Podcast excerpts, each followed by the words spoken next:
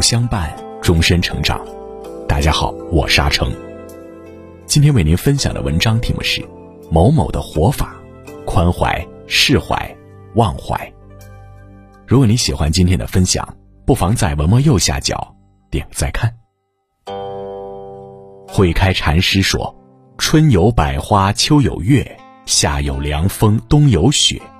若无闲事挂心头，便是人间好时节。”人生起起伏伏，伤心之事、快乐之事、荣宠之事、怨恨之事，说到底都不过一桩闲事而已。一切看淡，一切随缘，一切顺其自然。一。对别人宽怀。古语有云：“为宽可以容人，为厚可以载物。”宽容大度是一种修养，更是一种智慧。年轻时的汉武帝经常微服私行。有一次，他和随从在深夜时到了荒郊的一个客店，随从让店家拿些水喝，谁知店家不客气的回应：“只有洗菜的脏水，要不要？”随从想要发作，却被汉武帝制止了。等到一行人安顿好了，店家还不放心，觉得他们是一伙强盗，就准备召集乡村父老袭击他们。幸好店主妻子观察细致，说他们气质非凡，可能是大人物。最后，店主妻子设计灌醉了丈夫，杀鸡杀羊款待汉武帝一行人。回到宫廷后，汉武帝召见了店家夫妇，不但没有责怪男店家的无礼，反而赏赐他们金银珠宝。汉武帝之所以这样做，是因为他懂得，半夜时分佩戴刀剑的一行人确实容易引起别人的误会。《增广贤文》中说：“以责人之心责己，以恕己之心恕人。”责备他人之前，不妨细细思量，是否自己先错了；看不惯别人之前，不妨认真审视自己又过得如何呢？这也正是为人处事的大智慧，宽容。既能容人、容事、容言，也能容自己。遇事不责备，宽怀别人，也是在宽怀自己；逢人多体谅，善待别人，也是在善待自己。人生海海，忍一时风平浪静，退一步海阔天空。一退一让间，尽显包容、宽容、大度。唯有容他人所不能，方能成他人所不能成。二。对自己释怀。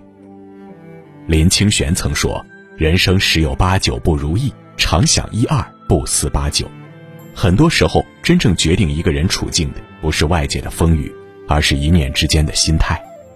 听过一个小故事，有个小和尚看到一束绚烂的油菜花，就凑过去细瞧，不曾想菜花上的蜜蜂被惊到了，用力蛰了他一下。小和尚很生气，拿着网兜拼命追赶蜜蜂。师傅见状，劝道：“蜜蜂蛰你，你就恨它；如果你伤害它，它和其他的蜜蜂又会恨你。如此冤冤相报何时了？更何况你是人，何必跟一只蜜蜂计较呢？”冯梦龙说：“冤家宜解不宜结，各自回头看后头。仇恨就像心头的一根刺，每个人对待它的方式都不同。一为忌，就是让仇恨的种子在心里生根发芽。”最后受伤的其实还是自己。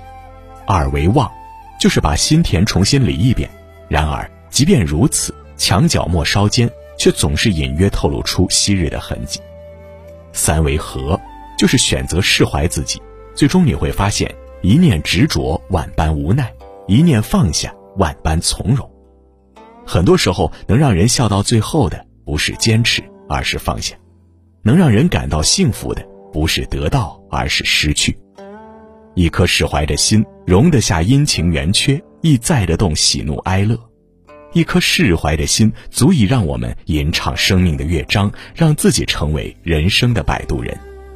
心智宽，心智宽，释怀只是一瞬间，却赢得一生轻轻松松，一路摇着，一路唱着，一路向前。三对过往忘怀。《了凡四训》中说：“从前种种，譬如昨日死；从后种种，譬如今日生。”人生短短三万天，从来都是一边拥有一边失去。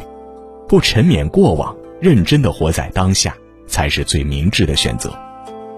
电视剧《天龙八部》中，萧远山终其一生都在计划报仇雪恨。可当扫地僧制服了幕后黑手慕容博之后，萧远山却怅然若失，失去了仇恨的信念支撑，他似乎找不到后半生的立足之地。几十年来，他本可以选择放下，和儿子一起过平常的生活，可他选择了被仇恨束缚，情愿放弃和儿子的相认，一心生活在失去妻子的痛苦中。泰戈尔曾说：“如果你因错过太阳而哭泣，那么你也将错过星星。不管过去是苦还是甜，都已经一去不复返。与其耿耿于怀，不如放下忘却。”看过一个小故事，有个老人担着一担瓷碗在路上走，突然一个瓷碗掉到地上摔碎了，可老人头也不回的继续向前。路人好奇：“你的碗摔碎了，怎么不看一下呢？”老人答。再怎么回头看，碗都是碎的，何必呢？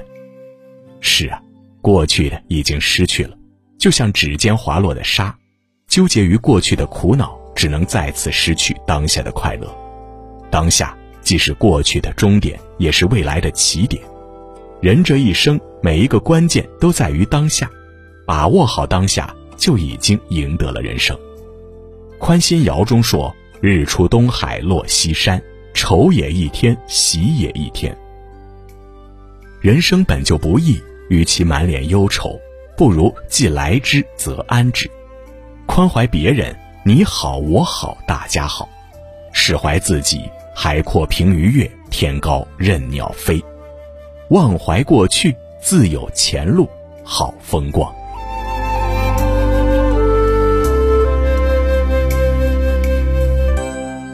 好了。今天的文章就跟大家分享到这里。